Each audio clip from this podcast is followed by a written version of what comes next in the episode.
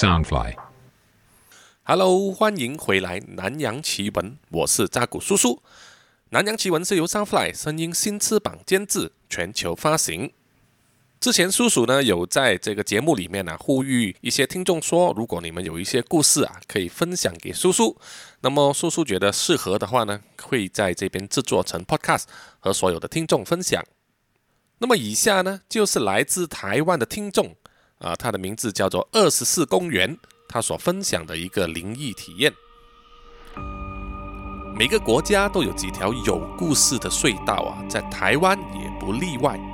我的故事发生在台北的自强隧道。给台湾以外的听众呢，一个小科普，在台湾呢有很多隧道哈、比如说辛亥隧道啊，号称是台湾全国最有名的灵异隧道，闹鬼呢最凶的了。自强隧道呢，就是台北最长的一条公路隧道，它的闹鬼级别呢，应该也可以算是仅次于辛亥隧道的这个等级了。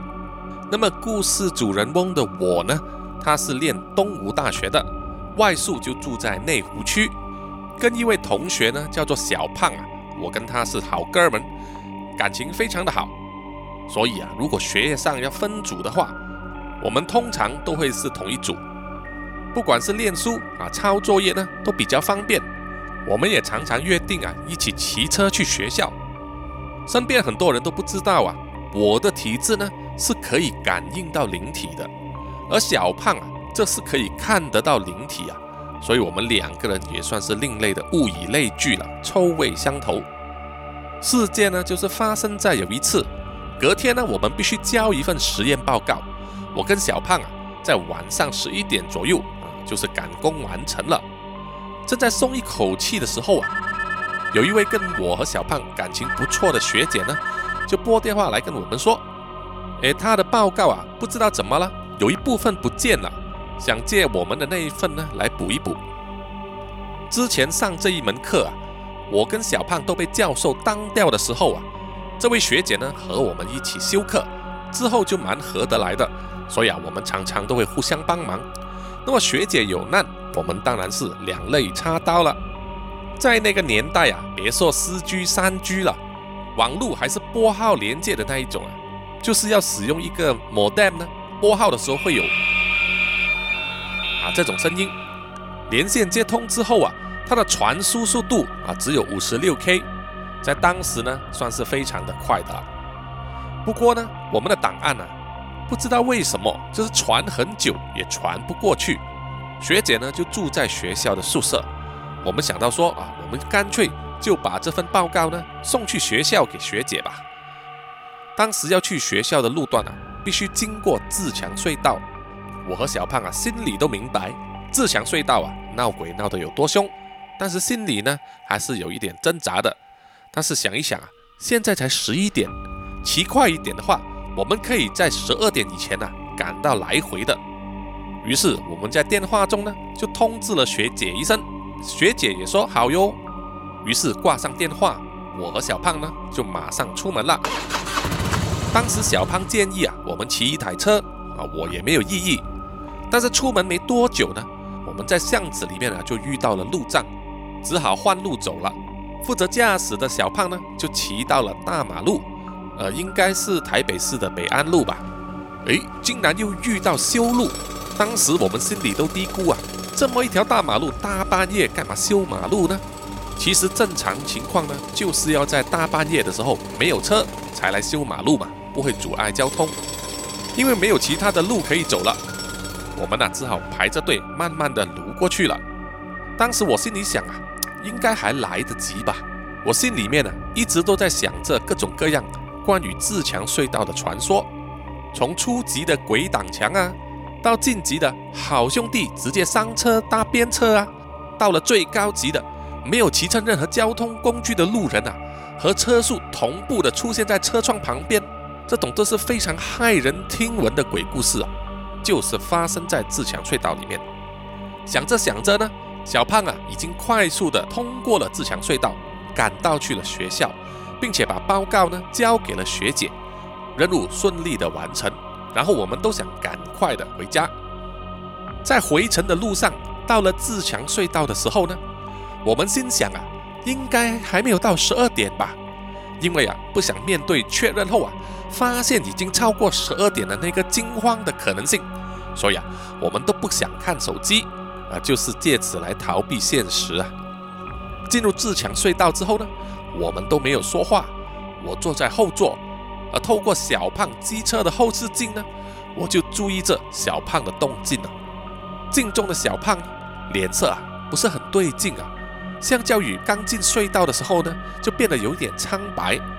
我当时啊喉咙发干呐，心中一直想：Oh shit！传说不会是真的吧？干，为什么会偏偏让我们遇上啊？当我心里不知所措、七上八下的时候呢，小胖竟然开始越骑越快了。我虽然呢也想赶快的离开这个隧道。但是周围都有车，骑那么快是会摔死人的，好不好？这不会是要外加抓交替吗？当时骑车的速度呢，已经快得令我心生胆战的时候啊，突然我想起了之前有听别人说过，如果有灵体要附身的话，只要打击本人呐，可以把灵体打出去。看着小胖啊，骑车骑得越来越快，我的心跳啊也越来越快了。不要再犹豫了，快点把灵体打出去吧！于是我就手摸我最坚实的伙伴，一部接近无坚不摧的诺基亚手机，用它打向了小胖的安全帽。小胖的脸啊，清清白白的，他还是没有改变速度啊，越骑越快。我心里越来越焦急，打的就更急、更用力了。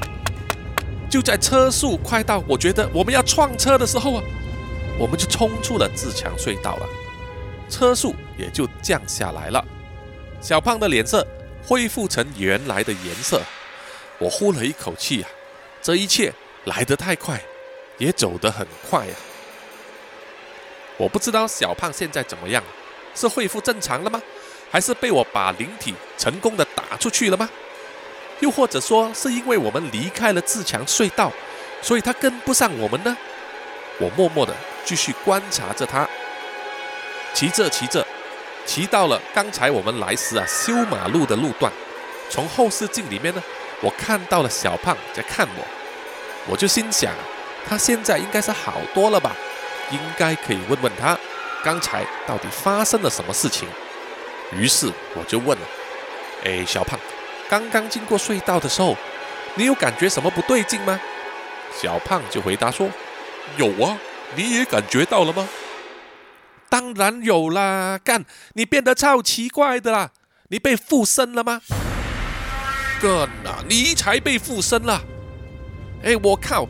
你如果不是被附身的话，骑那么快干嘛？跟你娘嘞！你打我那么大力，我以为你被附身了，我想赶快骑出隧道。干呐，那是因为你的脸色变得超苍白的好吗？哎呦。我靠，那是我的仪表板啦！这个时候呢，我就去探头望一望小胖机车的那个仪表板啊，他把上面的灯光改装了，好像是日本的超白光啊，变成了冷光色。平时看起来是很酷了，没错。但是骑隧道的话，那个反光照在脸上就……哎呀！好，我们谢谢二十四公园所投稿的故事啊。相当的有趣的转折。接下来第二个故事呢，是来自这位听众啊，叫做林伯坚老师。林老师呢是中央大学的前博士候选人哦。他在二零一二年中央大学的金笔奖小说组里面呢，发表了这篇短篇小说。原本的题目呢叫做《红带》，就是红色的带子。但是呢，在这里啊，扎古叔叔呢就想把它改编成为《魔犬》。那么叔叔呢，有稍微修改一下啊，因为用 podcast 的表现呢，跟写文字的方法有一点不一样，而且也要说明一下，叔叔呢其实是一个客家人，但是不会说客家话。那么这个故事里面有蛮多的闽南语，叔叔呢尽量想办法去啊说，但是说的不标准的话呢，请各位听众啊见谅。这个故事啊发生在三十多年前。在台湾偏远的村子里头，天上刚下完一场雨啊，感觉是愁云惨雾的。山上有一间用木头盖起来的简陋房子，房间里面呢是一名年轻的女生呢，一直发出沉重又痛苦的喘息声，已经持续了大半天了，好不容易才把她肚子里面的胎儿产下来了。胎儿虽然诞生了，但是啊，并没有听到快乐的笑声，也没有听到婴儿的啼哭声。满头大汗的助产士啊，用双手捏着吹打出来的胎儿的双腿啊，头上脚下的把胎儿呢带出了小屋子，然后他就将胎儿呢放进了装满山泉水的水槽里面，水槽里啊冒起了泡泡，冰冷的泉水呢让助产士的手啊感到冰冷刺骨啊，但是他并没有放开双手，只是皱着眉头死死的往下按。很快的，水槽里啊也不再有动静了，只剩下屋子里的喘气声和断断续续的抽泣声。助产士啊，把已经一动不动的胎儿抱出了水槽。这个已经有八个月大的活胎呀，就好像睡着了一样，肚子还连着紫黑又泛白的脐带。助产士摇一摇头，叹了一口气。这时候。刚成为母亲的这个女生呢，从屋子里面一摇一晃的走到门口，看着助产士将婴儿的尸体呢抱到了她的跟前。这个女生呢点一点头，擦干了眼泪说：“我会拿去埋掉。”助产士啊如释重负的呼出了一口气，将婴儿的尸体呢用报纸包了，放进塑胶袋里面，再从抽屉取出一个红袋子。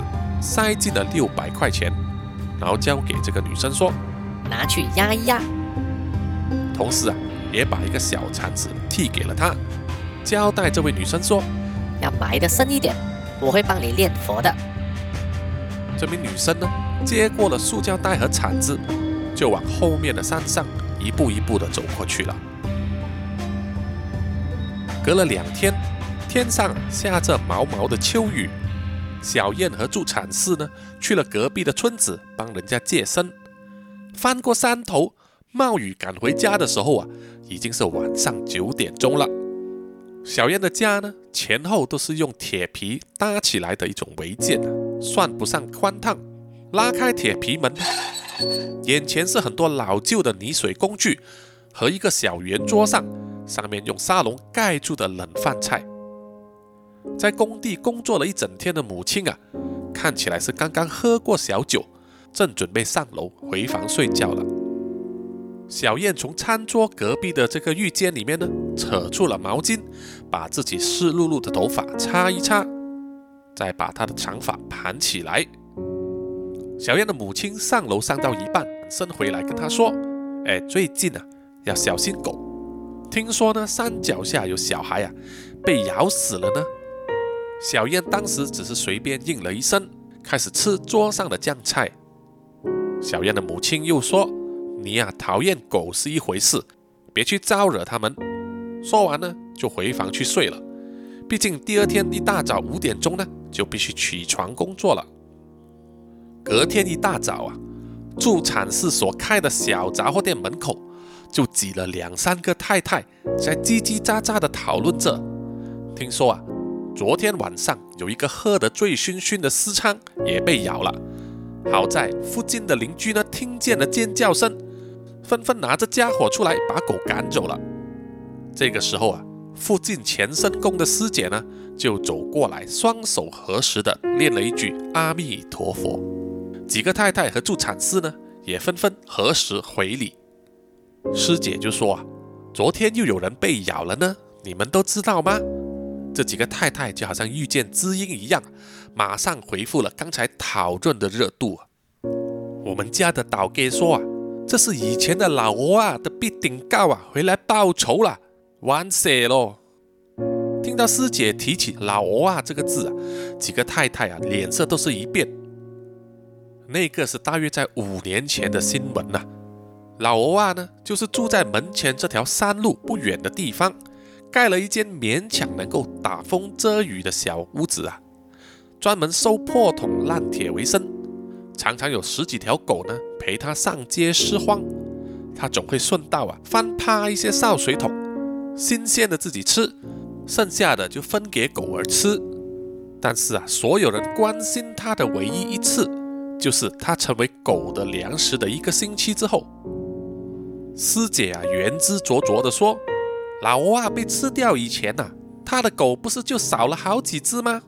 听说瓦西亚爱吃补嘞，这是报应哦。”另一个太太反驳地说：“哎呀，人家说是查家来毒狗嘞，不是有好几次好好的死在山上吗？”呀，其他的太太呢，纷纷摇手摇头啊。村子里面啊，门户都不很严啊，何必去偷老蛙呢？在那一段日子啊，半夜不断有狗声传遍了整个山村呢，各种灵异传说也是甚嚣尘上。现在事情已经过去了五年了，什么东西都会安静下来的吧？师姐呢，特地压低了声音，在所有太太的耳边说啊：“三官大帝有开示啊，这次是狗灵回来了，要对付杀他们的人，也就是当时的捕狗队啊。”你们不知道哦，老蛙死了之后，卫生所和消防队上山啊，把狗全都抓去杀掉了。这一件事啊，大部分人都不知道，或者说他们都不关心。哎呀，这两个锁啊，阳气太重，狗灵回来不敢接近了，只好先找老弱的来下手了。阿弥陀佛啊！我本来不想说的，师姐呢，声音压得更低了。其他的太太啊，更加专心的听了。村里的狗啊，我们倒给说入魔了啦。听完了，这些太太都是一阵骚动啊，怕的不得了。大家都纷纷说要修了。师姐呢，挥挥手啊，叫大家稍安勿躁，就说这件事啊还没了啊。来，来我们那里请师傅画个平安符，不管相不相信。有拜就有保佑，三官大帝专门收妖啊！若是不行啊，还可以降玉皇大帝。这个时候啊，助产士突然间插了一句：“你们内奸这么厉害哦，去大间一点的比较保险吧。”师姐啊，一脸自信的反驳了，说：“免，远的神不清啊！咱们头家现在都准备好了，随时可以伏击起驾。”看三官大帝还有什么开示？师姐转头又跟默默在扫地的小燕说：“阿妹啊，你也该叫你妈带你来点长生灯了，才一百五，你家附近的都点了喽。若是有心的话，也安个太岁了。你妈妈和你生肖属什么的？狗吗？还是老虎啊？小心犯太岁哦。不管小燕有没有答应呢？”师姐就径自拿着助产士平来的鸡蛋呢下播去了。助产士默默地坐在杂货店门口，问了小燕一句：“阿妹啊，那个钻刺的茶钵啊，你知道吗？听说狗啊是这样扑上来的。”他做了一个狗飞扑的手势啊，伸到了小燕的颈部。就是这样子啊，咬了那个思昌的脖子，还好被人家用一扫把啪的打下来。要不然呢，给狗推倒的话，往脖子这边一咬就夭朽了。这个地方啊，我看也不能住人了。哎呀，哎！助产士突然尖叫，小燕赶忙抬头啊，这个时候就看见一只深褐色的大狼犬从山路转角的地方慢慢的走出来。小燕和大狼犬的双眼啊，四目交投的一瞬间呢。一阵凉意便从他的背后窜了上来。哎呦，快叫幺幺九来！助产士啊，浑身发抖的尖叫，却反而引起更多狗子的注意了。他拿着扫把的手啊，微微的发抖。助产士持续的尖叫，激怒了大狼犬。大狼犬从小碎步啊，变成了奔跑，向着杂货店的方向快速的冲过来。助产士连滚带爬的。跑进了杂货店，想拉下铁门，可是时间来不及了，只得哭喊着抱着木头椅子啊往外抛。我是怕你不成？小燕呢，并没有惊慌失措，而是紧抓着扫把。当大狼犬扑向他的时候呢，小燕举起扫把，狠狠地挡住了狼狗的扑击，然后向旁边一挥，想要把大狼犬甩开。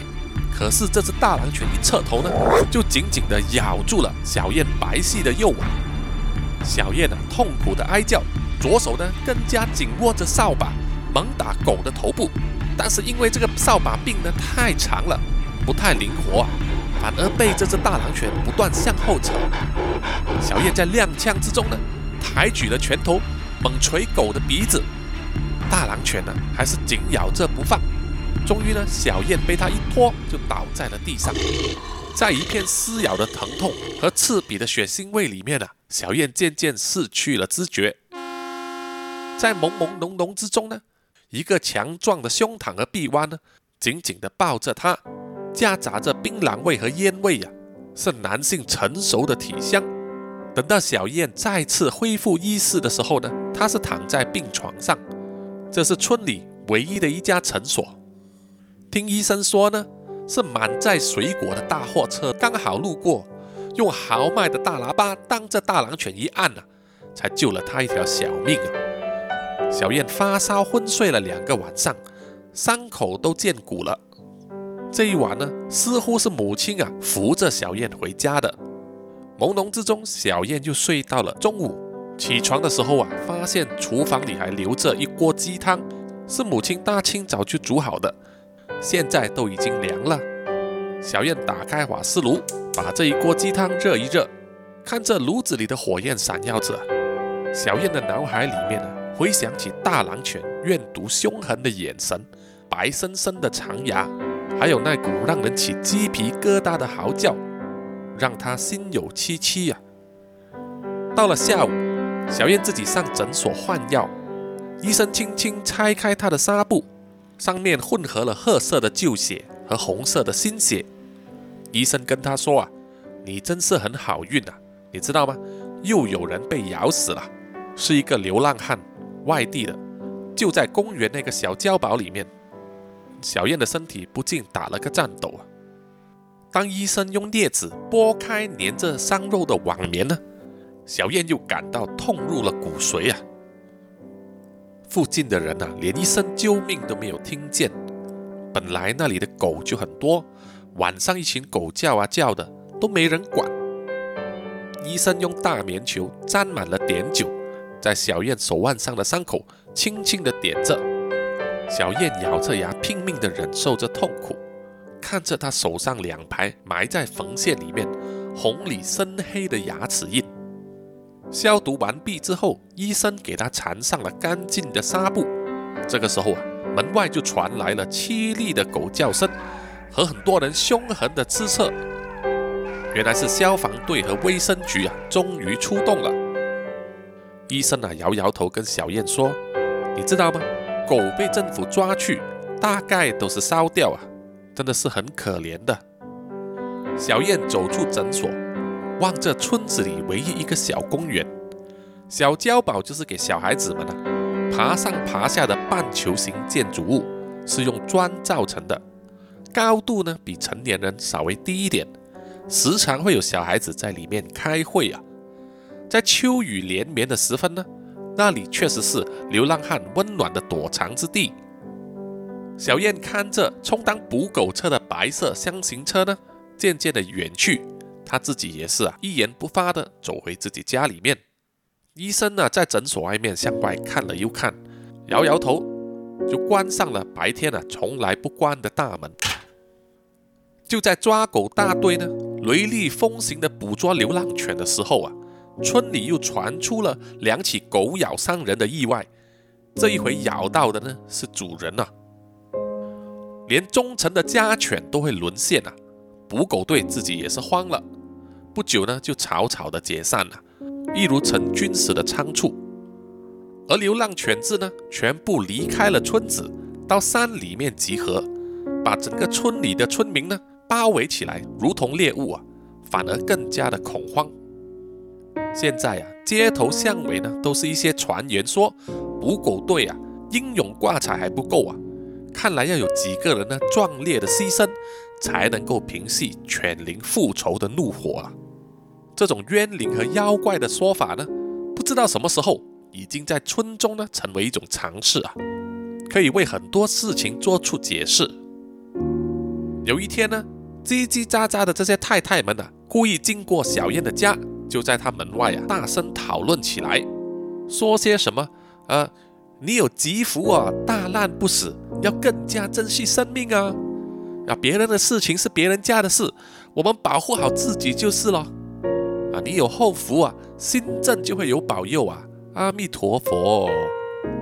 太太们啊，都是摸着他们依然白皙滑嫩的手臂和颈项啊，不断的念着佛经。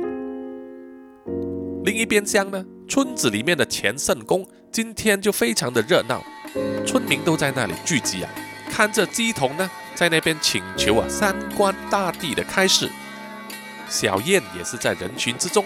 看着鸡头呢，在那边认真的跳，挥洒着香灰汗水，他觉得自己的胃一直在翻滚。终于牵丝出来了，宫里啊都是非常的轰动。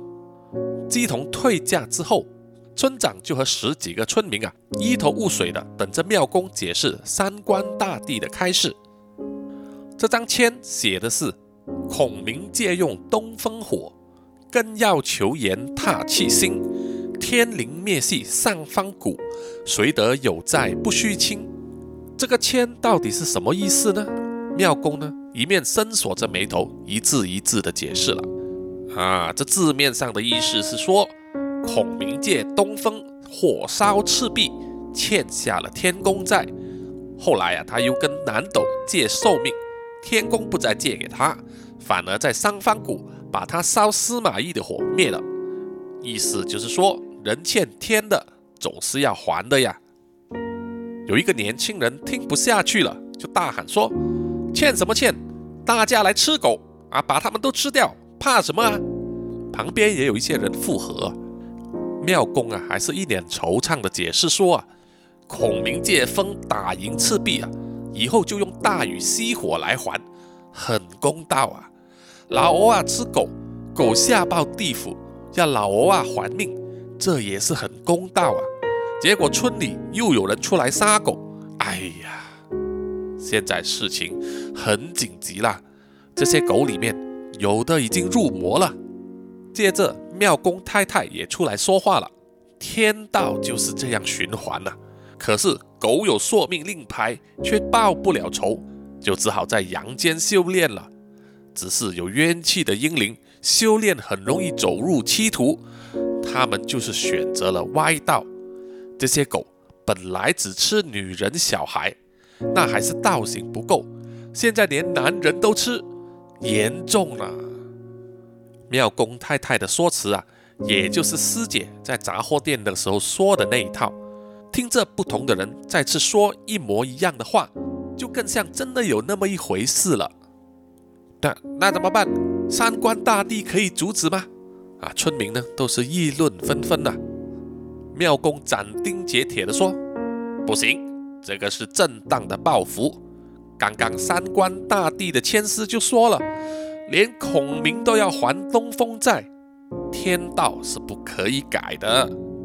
只有等他们报完仇，回地府消令之后，冤孽才能逃啊。然后又是下一波因果了。”所有的村民听了庙公这一番话之后，都无言以对啊，沉默了许久。这个时候，一名消防队员啊，突然站出来说：“干你娘！我们没杀狗啦，是抓去给政府放火烧而已啦！干，都别抓最好，整条村给狗吃去了，好心给雷亲！干你娘！不抓狗最好。”村长非常的慌张啊，一再的追问庙公说。真的没有别的方法了吗？庙公想了想，突然间说：“哎，可能有哦。”这个时候，有一个村民啊，慌慌张张的跑进来，猛喊着：“村长说，山上啊死好几只狗了，好像是毒死的。”小燕呢，头也不回的转身回家，手上的纱布又渗出红红的血液。那个村民又说：“还有一只大狼狗啊。”在山路上一直吐，被人看见以后就躲起来了。啊，什么颜色的？呃，深咖啡色的吧。就有半个人那么高。到了第二天中午呢，助产士啊带着一锅麻油鸡到小燕的家里来拜访，发现小燕不在，转身正要走的时候呢，就远远看见小燕呢疲惫的身影慢慢的走回来。助产士赶紧上前扶她，看见小燕右手的纱布呢变成淡黄色，好像是覆盖了一层灰尘。哎呦，你这样子会发烧的啦！这么早是跑去哪儿啊？小燕只是冷冷的回答两个字：“上山。”助产师呢脱口而出的说：“哎呦，你不会是去赌狗吧？”小燕啊，只是嗤之以鼻的哼了一声。靠着塞老鼠药的包子和六七条狗命呢，小燕一下子就成了名人了。村民呢也开始如法炮制，在山路周围放满了下毒的食物。住在山上的人呐，不管是果农、笋农、蕉农，出门的时候啊，都是成群结队，而且还带上了武器，从镰刀、柴刀、开山刀，到父辈祖传下来的武士刀，都公然佩戴上山。青壮的人呢，就挥刀谈笑啊，好不意气风发。但是很快呢，山上的狗都不会捡一般食物吃了。也不再进入村里面翻东西，或许是饥饿啊，让他们变得更加的凶残。到了夜里呢，犬只就会在村外发出嚎叫，就好像在示威一样。有年轻人曾经提着刀冲出去，却看不见一只狗影啊，只有山风在冷冷的吹，吹来一阵莫名的恐惧和透骨的凉意，让人啊再也不敢逗留。每个都是躲在家里啊，把门重重锁上。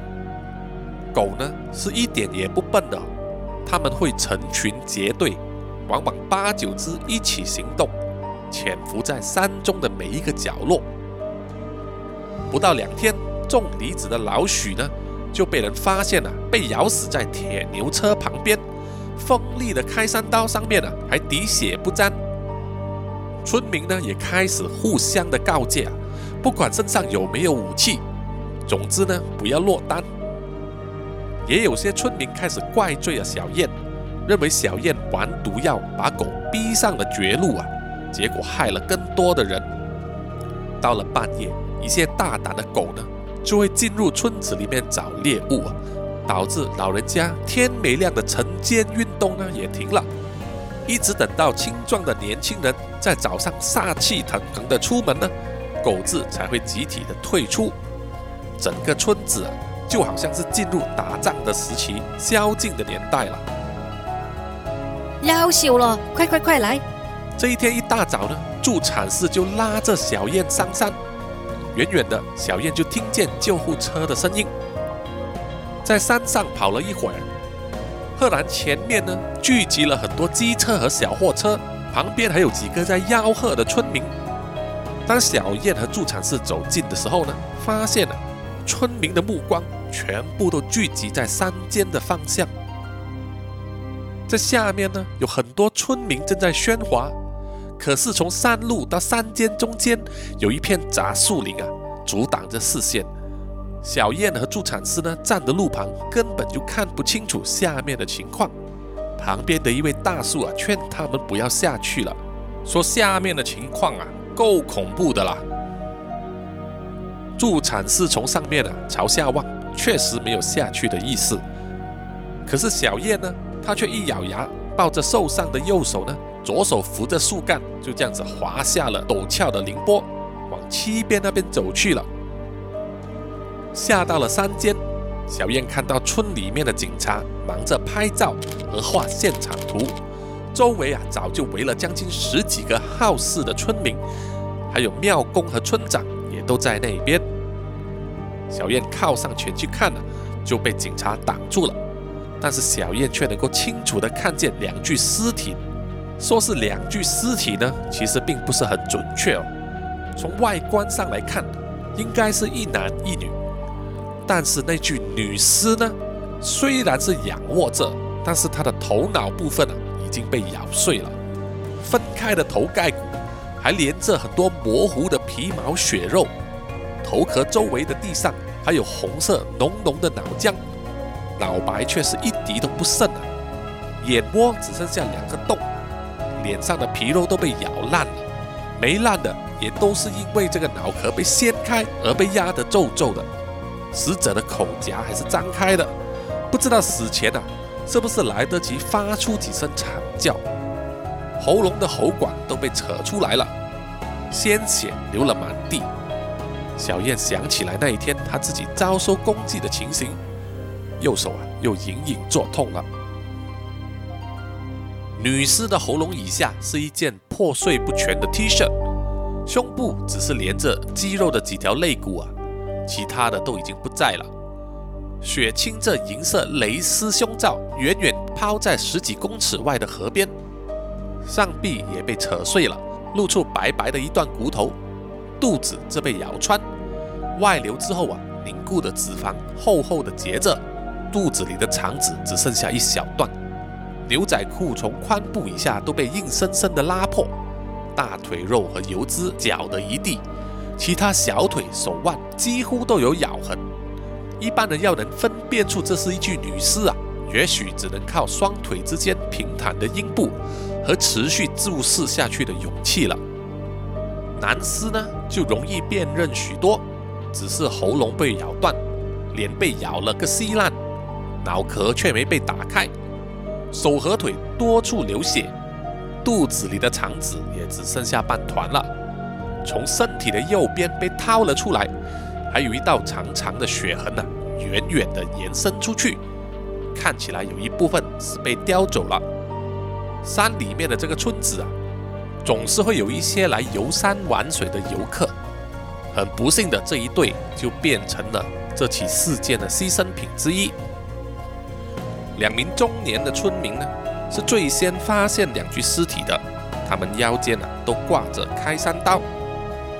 他们和现场的警察解释说，他们当时是来到溪边收虾笼，就看到三四只瘦狗啊围着男的。他们就一边用石头丢，一边拿刀杀出去。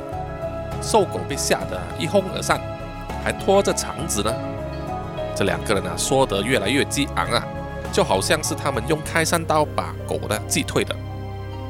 拍照的警察就问了：“狗是有多瘦啊？”“哦，很瘦很瘦，皮薄的骨头都跑出来了，又胆小，见人就跑。”庙公这时候就插嘴问了。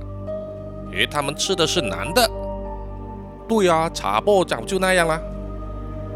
另一名警察画完了现场图之后啊，走过来说：“杀人的应该不是瘦狗，他们只是来捡的。能咬碎头骨，不可能是瘦狗。我看呐，至少有带头两三只，非常的壮的。嗯，可能呐还不输以前的警犬呢。”喵公听了呢。摇头晃脑的，突然间吐出啊两个莫名其妙的字：“也有救。”现场所有人呢，都等着庙公继续说下去。嗯，依我看，这些狗啊，最凶的只是杀女人来吃，表示修炼还没到；那些瘦狗吃男人，只是肚子饿找食物，谈不上修行。可是啊，这是吃人肉积聚了戾气。下一次也会开始找女人、小孩吃，那时候啊，就入魔化妖了。村民和警察听了庙公的一番话，都是一阵沉默。只有小燕呢，嘿的一声。庙公转过头来望着小燕，打量着她，再摇摇头啊，让小燕感到浑身不舒服。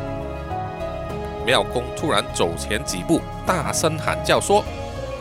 人的魂魄元灵啊，以脑为中心，三花聚顶，听过吗？所以啊，要修炼的妖怪害人，一定不会放过脑。那那那肚子呢？村长问。庙公按着下腹回答说：“丹田呐，在肚脐下面三指半，会吃这里，是为了人的精气血。那那胸部呢？”怎么只是查波的胸部啊？胸部是元婴所居，也就是人的元神都聚集在坛中。至于只吃女不吃男，我就说了，是因为修炼还没到。女人属阴的神魂精气是他们最需要的。救护车也来了，医护人员呢给尸体盖上了白布。有一名现场的大婶问呐：“上一次那个种水果的，还有那个呃讨吃的那个茶钵，不是也都被吃了吗？”照我看，那只是肚子饿而已，是入魔的开始，并不还没成型啊。要不然，今天这个男人的脑袋不会还留着。成型的妖怪啊，一定不会放下脑。以前山上的老鹅啊，也是被吃掉了。可是那只是狗的报仇，也不是修炼成型的结果。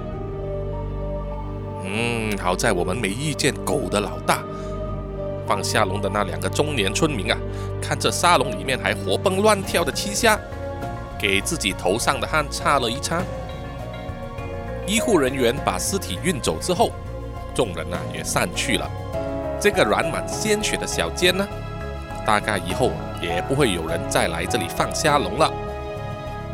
村民们都爬上了山坡，还聚集在路边讨论着。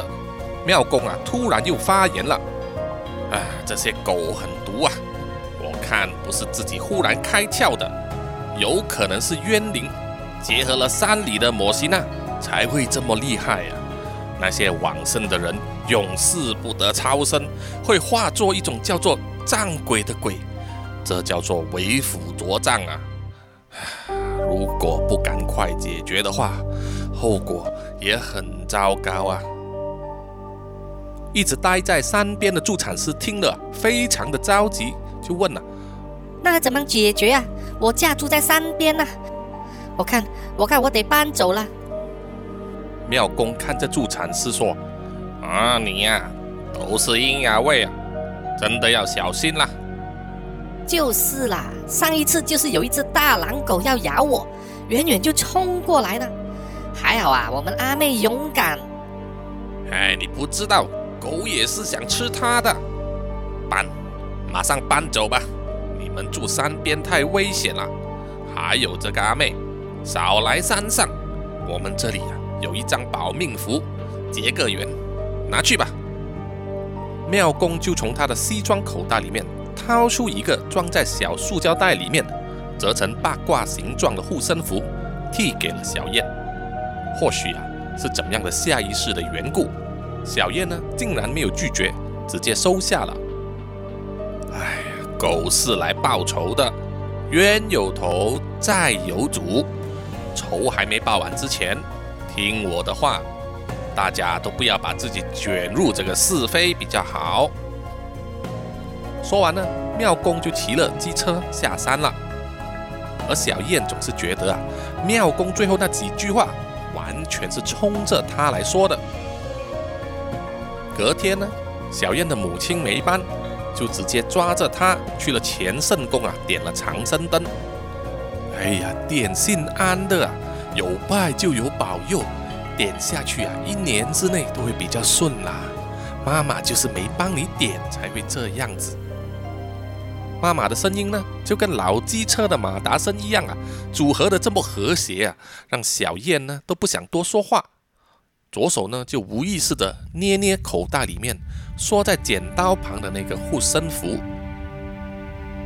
小燕和妈妈呢走到了乾圣宫门口，发现那边呢都聚了十几个人。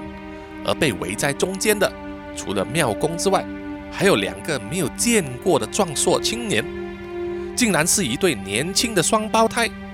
哇，一样的轮廓深刻，浓眉大眼，褐色皮肤，鼻子还挺尖的，配着两道薄薄的嘴唇呐，眼珠黑白分明，看起来就是相当的俊俏。这一对应该是更深山里面的部落青年吧。只是为什么会出现在这里呢？村长说：“这些狗啊，它们都不吃人类的食物了，所以普通的陷阱和饵应该没有用。”其中一名青年说：“庙公呢，就邀请这两位青年和村长一起坐下，师姐呢也端上了茶。小燕的妈妈看见了，立刻凑上去啊，要师姐帮忙点长生灯。哦，好好好，等一下我请师傅帮你们点哦。现在有客人，等一下呢。师姐啊，边说边走了。说完话，已经转进去内室了。小燕的妈妈晃了一下，啊，现在到底是什么情况？根本呢就没有人回答她的问题。小燕哼了一声，目光却是注视着那两名部落的青年呐。那个时候正值秋寒，其他人呢早就穿起了长袖和薄外套，但是那两个青年竟然都只是穿一件汗衫。其中一名部落青年开口了：“我们大概都了解了，只是啊，不知道有多少只狗，可能要一段时间才能抓完。”村长起身和两位部落青年握手，这样就拜托你们了。两位青年呢，坐着伸出手来，一起笑了。他们的两颊都有深深的酒窝，然后就在村民的簇拥之下，走向了路边一台。离小燕不远的修旅车，车上啊随即传来中气十足的狗吠声。小燕吓了一跳，往后退了两步。不要叫！其中一名青年呢就拍打了窗户，另外一个就转过头来对小燕陪笑说：“啊，对不起，这是我们自己养的狗啦，百分百的台湾狗哦。”他拉开车门。陆续跳下三条精壮的中型狗，两条黑色，一条褐色，猛摇尾巴，围着部落青年呢，跟着低头四处乱嗅。这只是把站得最近的小叶呢吓得更加花容失色了。他握紧了口袋里面的老剪刀，又退了两步。刚刚拍窗户的部落青年啊，对他的兄弟说：“哎，你吓到人了，Happy。” Money，米酒，上去！他扬起大手啊，利落的往三条狗屁股上一拍，三条狗轻吠几声呢，就乖乖的回去车里面了。啊，对不起，他们都很乖的，刚满一岁，所以啊还很皮。他笑着道歉，让小燕怎么样子也生气不起来。两个人拉开修旅车后车厢。然后拿起后座下面的装备，底下收藏的根本就是武器大关呐，让不少村民都惊呼。青年先后各自拿起一条深色的迷彩宽腰带系上，然后拿起刃长至少三十公分、看起来十分锋利的弯猎刀，接着又拿出长及胸口的长管土制猎枪。一个小袋子和黑色防爆手电筒绑在腰上，然后从一个旅行袋里面掏出几颗子弹，一粒一粒塞到皮带上的小布套里面。其中一名青年呢，拉起旅行袋拉链，把袋子和他的猎枪提出后车厢；另一个则一手抓着枪，一手关上了车门。两名部落青年问：“我们要上山去喽，谁可以一起去？”这时候啊，有两名村民自告奋勇地走出来，但是和部落青年的体格相比呢，这两个年轻人呐，真是只可以用纤弱来形容啊！村长马上喝止道：“公印啊，你对山上很熟吗？你够壮吗？走走走，别来闹事！”其实目的很明显啊，村长就是不想要有人陪他们上山。他一再鞠躬地说。万事拜托拜托啦！部落青年呢皱起了眉头，说：“这里啊不是我们的山，对山不熟很危险呐。”他们把枪和旅行袋放到前座以后，向村长抱怨：“我们本来以为你们说山上不熟是客气啊，结果真的没人可以跟我们去。你们平地人真讨厌，平常说假话，偶尔却是说真话。”哎呀，我来告诉你们吧。庙公突然开口了：“其实我们会请你们来，是因为我们之前问过我们的神了，就是三官大帝。神说要处理这些狗呢，必须要有即使打猎杀生也不会遭到天谴的人，否则啊，村子会比以前更惨啊！我们已经死了五个人了，所以我们只好去找你们了。你们是头目的儿子，又有山里的祖灵保护，即使是从小打猎，也不会有报应的。打猎怎么会有报应呢？你们不会，可是我们之前却因为有人杀狗，结果狗现在反过来杀人呐，这就是报应了。我们只要有人上山就会死，所以不能再有人陪你们上山了。其中一位部落青年说：“狗是朋友啊，乱杀狗是你们不对。”另外一位呢也附和了，他的口气啊更加不高兴了。你们只是跟我爸爸说山上有疯狗咬死人，可是没说这是因为你们乱杀狗。哎呀，乱杀狗是外地人啦。村长说：“是啊，是啊，是一个外地的老兵杀的，现在狗却要找我们报仇。我们是善良老百姓啊，根本对狗没办法。”村长和一些村民啊纷纷帮腔。现在啊，老挝啊倒是变成了外地人了，而捕狗队和村人赌狗的事情呢，却完全被略过不提了。真的，两个部落青年呢，你看我，我看你的，迟疑着要不要冒险呢？出来的时候，长老有跟我们说，如果你们没人可以陪着上山，就不要上去了。看来啊，这个也是他们的底线了。村长摇摇头啊，只好拍拍青年的肩膀说：“那好吧，我亲自带你们上去，去看几个狗出没的地方。可是啊，我不能下车，黄昏就回来。”两个部落青年和村长走了以后啊，村民都绕着庙公问：“庙公啊，他们真的没有问题吗？”庙公点头回答说。上次啊，三官大帝的签诗不是说了吗？谁得有债不须清。其实这是神给我们出路的暗示，意思就是说，有些人呐，即使欠了天债，也是不用还的。所以啊，我就想到了这些山帝啊，他们世代打猎杀生，没听说有遭报应的，所以啊，才找村长去认识他们头目那里，借两个最厉害的猎人。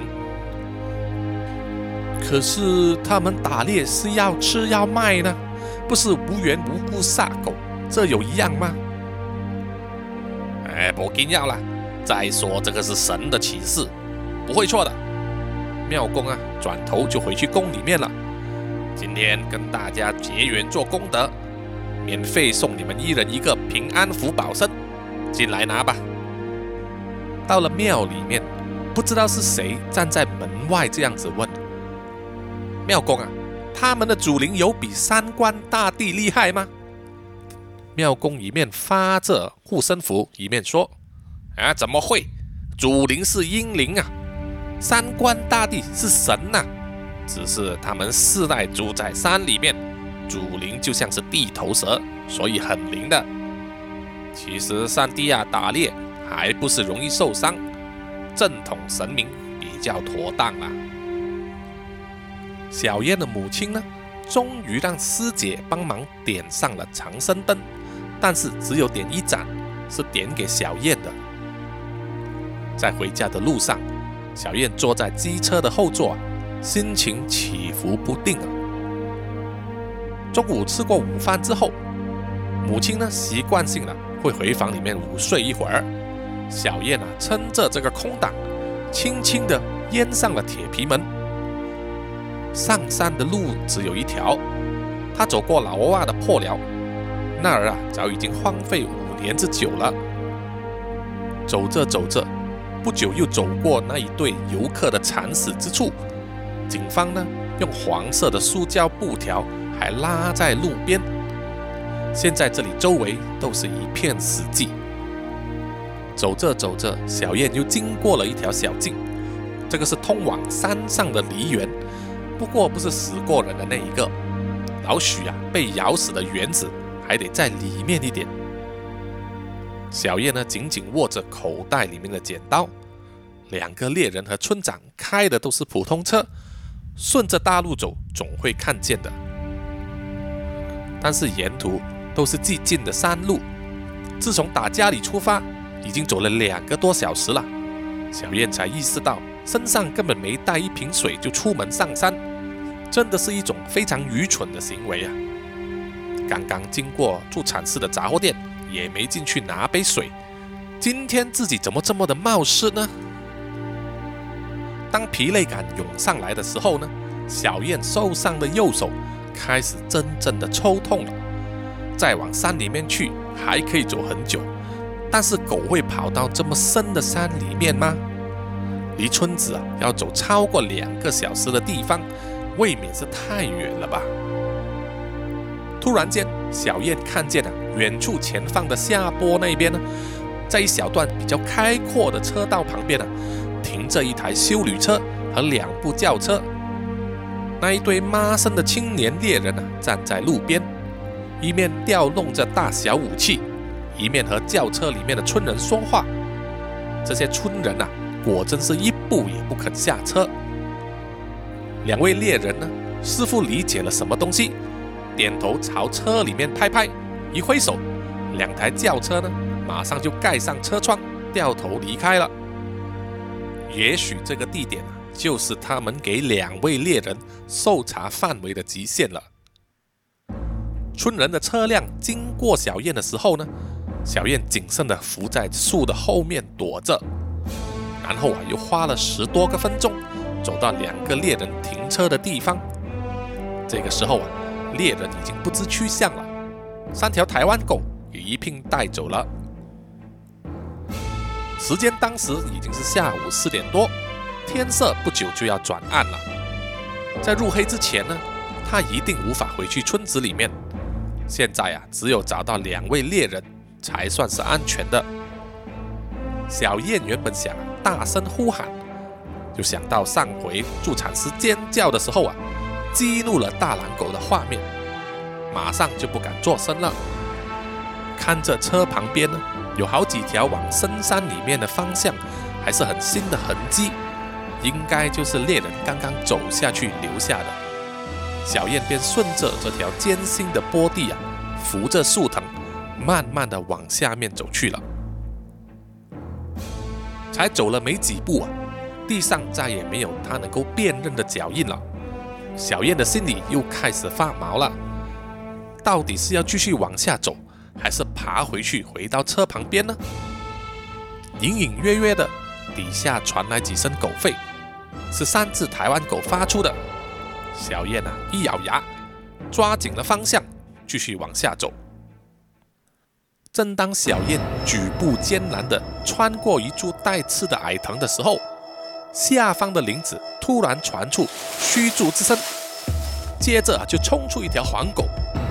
哎，这可不是两位猎人带的台湾狗！小燕吓得大叫起来。黄狗也冲着它狂吠，刹那间就盖过了他的喊声。接着，黄狗低声在它旁边露齿绕行，好像随时都会扑上来。忽然间呢，驱逐之声大作，前前后后，小燕的周围一共跑出七八条狗，有大有小，绕住它的圈也越来越小了。小燕不再喊了，她左手亮出老剪刀，犬子们啊，稍微降低的音量，经这个剪刀一下，立刻又变成让人心惊胆跳的狂嚎了。但是包围着它的圈子，这下的确是向外放松了一步。小燕的胆子稍微壮了起来，用剪刀呢面向犬子，逐步要往身后的方向退去。这些犬子虽然喊得很凶，却没有一只敢朝着利剪扑上来。突然间，小燕觉得后颈一紧，什么东西扑到了她的背后，重压下来，牙齿紧紧地刺入她的后颈骨。小燕俯身扑倒在地上，左手一挥，剪刀虽然很利啊，却刺不到身后的东西。犬只呢，也全部一涌而上。接下来呀，小燕感到的就是阵阵剧痛。全身呢都沦陷了，一只暗褐色的大爪子就按在他的眼前，就好像要刺入他的眼皮一样。接着他的头开始从颈子被左右撕咬，血的味道扑鼻而来。突然间，小燕不知道哪里来的力量，他左手忽然间以紧握的老剪刀用力一翻身，大喊之中，他朝着那团暗褐色的身躯啊，将刀口狠狠地送进去。哎，老板，有没有米酒啊？两个年轻的原住民呢，共乘一台老旧的一二五，在小杂货店的前面高声的问：“有有有有，要米酒头还是米酒就好？”中年妇人从小店里面走出来，才发现呢，站在眼前要买米酒的年轻人，看起来就像是同一个模子刻出来的。哎，老板娘，快点哦，我们要回山上烤山猪。哎呦，阿弥陀佛了！你们是不是前两年帮我们村子抓狗的年轻人啊？哎，你是那个村的人哦。那一年秋天，助产士啊搬到了平地，在繁荣的城市安身，但是还是开了一间小小的杂货店，因为这两个双胞胎猎人呢站在一起啊实在是太显眼了，助产士一眼就认出来了。两个年轻猎人异口同声地说：“拜托，差点被你们害死啊！”那一天，三条台湾狗听见山底的动静，拉着两兄弟急忙下山，半路却遇到犬子哦，他们又是开枪又是挥刀，轻易的将这些犬子杀散了。两个人鼓起勇气，乘胜的往下搜寻，却见到了他们一辈子没见过。也不想回忆的景象。哎呀，你们平地人实在是太喜欢骗人了。我们问长老才知道，你们太可恶了。啊，骗什么？那些狗就是会咬死人，不然找你们来干嘛？那一对英俊的双生猎人呐，听得摇摇头说：“什么咬死人呐？是吃人，吃人的狗跟咬死人的狗。”完完全全不一样啊！我们回去把事情告诉了长老。长老说啊，普通狗偶尔咬死人也没什么，可是你们那边的狗不是咬死人，是会吃人。只有一种狗会吃人。助产士听了，全身起了鸡皮疙瘩，脸也发麻了。只有吃过人肉的狗才会继续吃人的。这两名部落青年呢？露出厌恶无比的表情啊，说：“你们村里啊，才不是被狗报复，都是骗人的，是有狗吃过人肉，对不对？你们知道啊，却不告诉我们。”他们越说越生气啊，酒也不拿了，吹着一二五，梆梆梆就走了。助产士脑海里突然浮现了。小燕拿婴儿上山去埋的时候，非常平淡的语气和表情啊！莫非小燕拿着婴儿去喂狗？不可能吧？她是那么的讨厌狗啊！而且第一次狗吃人的案子是可怜的老欧啊，老欧啊先煮狗肉来吃，狗才愤而报仇的。这么说来，是狗复仇的时候吃了老欧的肉。才发生了后来的事情，对，一定就是这样子了。至于老罗啊的命案之前呢，山上先死过几条狗啊，助产士却忽略了。小燕明明记得昨天把孩子葬在这个地方，怎么现在只剩下一块原子笔潦草写的木片呢？这孩子连名字都来不及拥有。昨天啊，在第八节课后，国中二年级的他以为自己肚子又痛了，却在厕所里面产下浑身是血的婴儿。婴儿出来之后，还血淋淋的绷着脐带，眼睛闭着，口也闭着，在带血的黏膜包覆之下，一声不响，只会有一下没一下的无抓乱踢。小燕啊，想呼救，但是又不敢。他无力地举着婴儿，想让他哭，也不敢。小燕两腿酸极了，手啊瑟瑟发抖，就这样捧着婴儿瘫坐在厕所里面，一直到天暗了。孩子的体温呢，也比秋水还凉了。马桶的冲水声之后，小燕离开了厕所，回到了教室，导出书包里所有的文具课本，回厕所将断脐的婴儿放进书包里面，就趁着夜色把婴儿呢葬到山上这一个离老挝啊破寮不远的林子里面。狗，是狗。小燕的手没有力气，挖不深。只是草草地埋葬了他的亲生孩子。于是他又上了山，带了好几包老鼠药和食物。小燕喃喃自语地说：“吃吧，挖吧，你们不是很爱挖别人的东西吗？”阿姨，这个应该怎么处理啊？哎呦，我也不知道啊！阿弥陀佛，阿弥陀佛！现在的年轻人呐，真是……这一天晚上呢，助产士竟然梦见了小燕啊，抱着几个冰冷泉水中僵硬的婴儿，有大又有小，一脸平淡的朝山上走去，小袋子还晃着荡着。助产士忙叫住他：“阿妹，来，这个拿去压一压。”